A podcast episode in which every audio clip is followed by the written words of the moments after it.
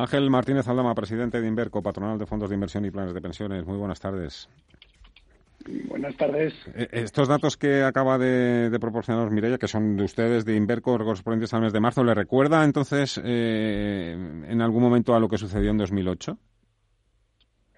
Mm, sí, la memoria no es frágil, desde luego, y para los que llevamos algunos años eh, pendiente de los mercados y, de los productos de ahorro, em, es verdad que hay algunas diferencias, pero también es cierto que se vivió un periodo muy prolongado, no desde luego en forma de V, em, sino de W, y esperemos que en esta ocasión no sea así y que el efecto, si bien ha sido brusco y mucho más brusco en términos de rentabilidad en un periodo de tiempo mucho más corto, esperemos que el rebote, eh, tanto desde el punto de vista financiero como desde el punto de vista económico, eh, también sea eh, brusco y en este caso, pues por supuesto, en sentido positivo.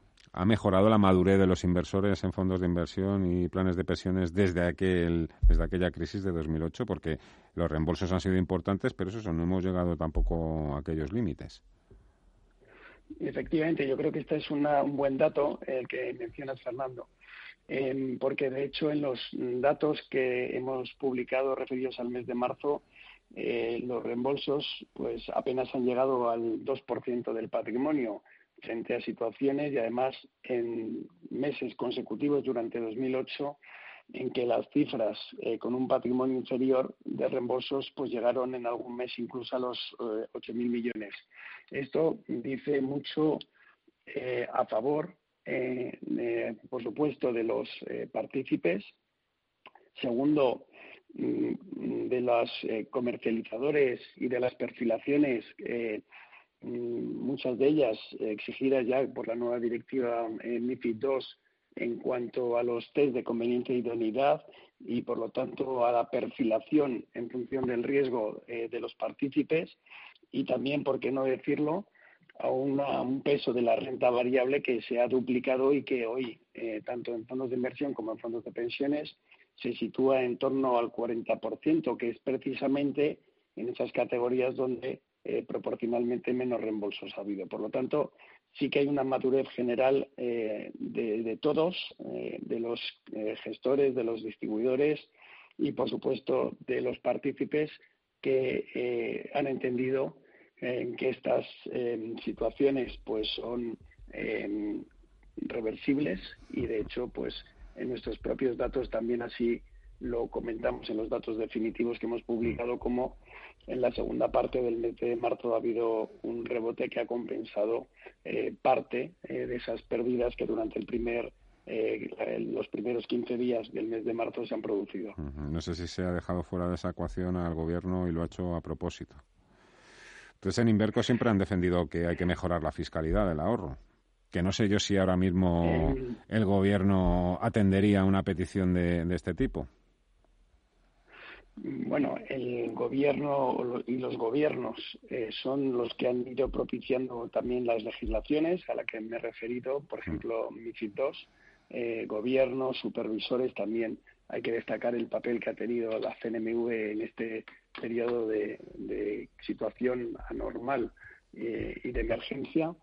Y, por supuesto, la fiscalidad es una cuestión muy relevante para los productos de ahorro y, sobre todo, cuando tenemos un horizonte de plazo de inversión de medio eh, y, largo eh, periodo. Por lo tanto, siempre hemos defendido que la fiscalidad debe ser estimulante para el ahorro, ya que el ahorro pues es fundamental para que la economía funcione, tanto para financiar al sector público como financiar al sector privado y no tener que depender de los inversores no residentes en, que en situaciones no muy recientes y que todos tenemos en nuestra mente, pues exigen primas de riesgo eh, elevadas o casi prácticamente inasumibles precisamente por esa ausencia de un ahorro doméstico, como por ejemplo contrasta el caso de Italia o Bélgica, eh, que claramente pues ese ahorro doméstico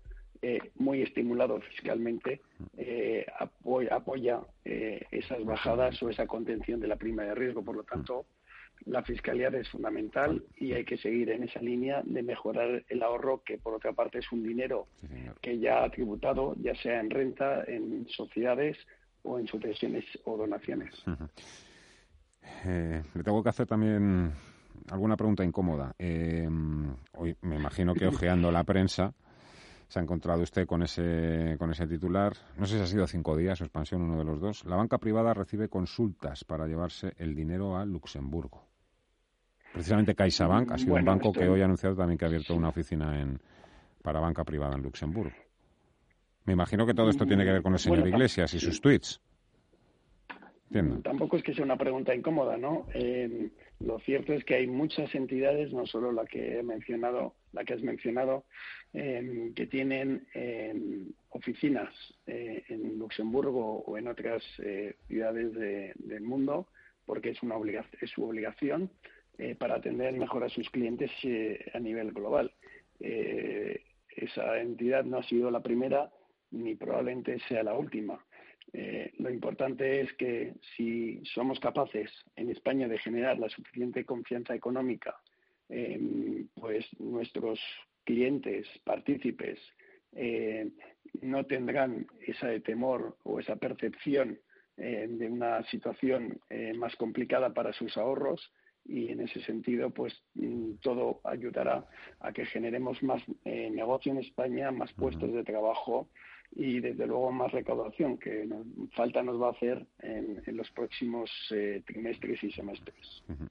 Antes también, eh, escuchando a Mireya Calderón con los datos, tenemos casi un billón eh, de, ahorro en depósitos en concreto 919.000 millones. antes eso nos pareció una auténtica barbaridad con los tipos negativos, pero también se han dado casos de, de algunas entidades que mm, lo que trataban era un poco de coger a esos clientes que tenían su dinero en depósitos y llevarles, por ejemplo, a fondos de renta fija mixtos, unos fondos que, evidentemente ahora pues tampoco que estén atravesando un buen momento. Eh, a lo mejor Inverco por ahí también podría dar algún tipo de recomendación para que este tipo de prácticas de asesoramiento, entre comillas, no sean tan al tuntún. Lo que está claro es que eh, cada partícipe, o cada mejor en este caso, cada ahorrador tiene un, perfil de riesgo muy distinto. Y hay algunos que prefieren tener expectativas de rentabilidad a largo, aunque sea con volatilidad, y pues estos momentos son una buena prueba de ello. U otras, otros eh, pues son ahorradores más cautos, que tienen más, digamos, miedo y por lo tanto perfectamente legítimo y prefieren tener su ahorro en depósitos, eh, aunque sea un producto que hoy por hoy eh, su rentabilidad es eh, o cero o negativa en algunos casos, como se está cobrando en, algunos supuestos, no solo en España, sino también a nivel europeo. y si a ello le unimos pues las tasas de inflación, evidentemente estas rentabilidades son aún más negativas.